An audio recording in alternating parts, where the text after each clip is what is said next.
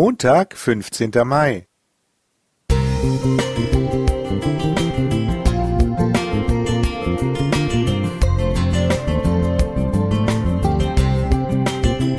Ein kleiner Lichtblick für den Tag.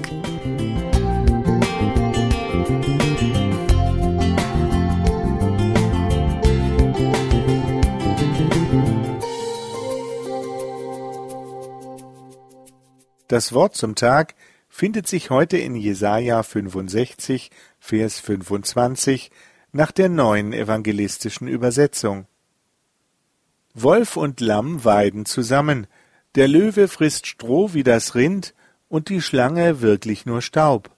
Sie werden nichts Böses mehr tun und niemand mehr Schaden auf meinem heiligen Berg, spricht Jahwe.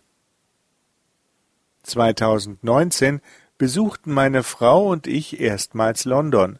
Sie hatte gelesen, dass im St. James Park viele Eichhörnchen leben, die sich füttern lassen. Also zogen wir mit einer Packung Studentenfutter los. Ich finde Eichhörnchen faszinierend, hatte aber bislang kaum Gelegenheit, diese scheuen Tiere von nahem zu beobachten.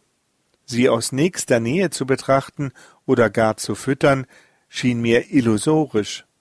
Doch im Park entdeckten wir fast an jedem zweiten Baum eines dieser Nagetiere. Noch größer war mein Erstaunen, als mehrere Eichhörnchen ziemlich zielstrebig auf mich zuliefen, nachdem ich mich auf den Boden gesetzt und einige Nüsse in meiner offenen Hand ausgebreitet hatte.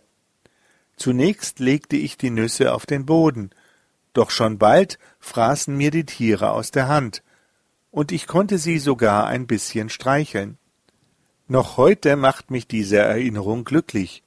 Gern betrachte ich die süßen Fotos.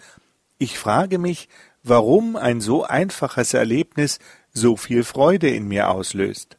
Vielleicht liegt es daran, dass meine Sehnsucht und Neugier gestillt wurden und dies entgegen meiner bisherigen Lebenserfahrung möglich war. Eine ähnliche Szene beschreibt der Prophet Jesaja. Fressfeinde leben friedlich nebeneinander.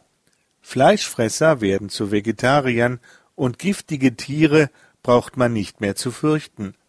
Das klingt weltfremd, völlig utopisch und entspricht so gar nicht unserer Lebensrealität.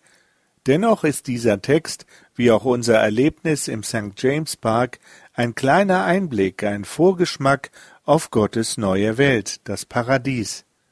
Dort wird es nichts Böses mehr geben, weder zwischen uns Menschen noch bei den Tieren. Sich dies in seiner Fantasie auszumalen, ist herausfordernd. Mir kommen dabei viele Fragen. Eigentlich sollte ich weniger darüber nachdenken, sondern einfach glaubend und vertrauend wie ein Kind diese Offenbarung von Gottes Herrlichkeit annehmen.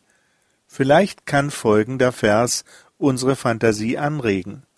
In 1. Korinther 2, Vers 9 heißt es nach der Hoffnung für alle, was kein Auge jemals sah, was kein Ohr jemals hörte und was sich kein Mensch vorstellen konnte, das hält Gott für die bereit, die ihn lieben. Raphael Schäffer Musik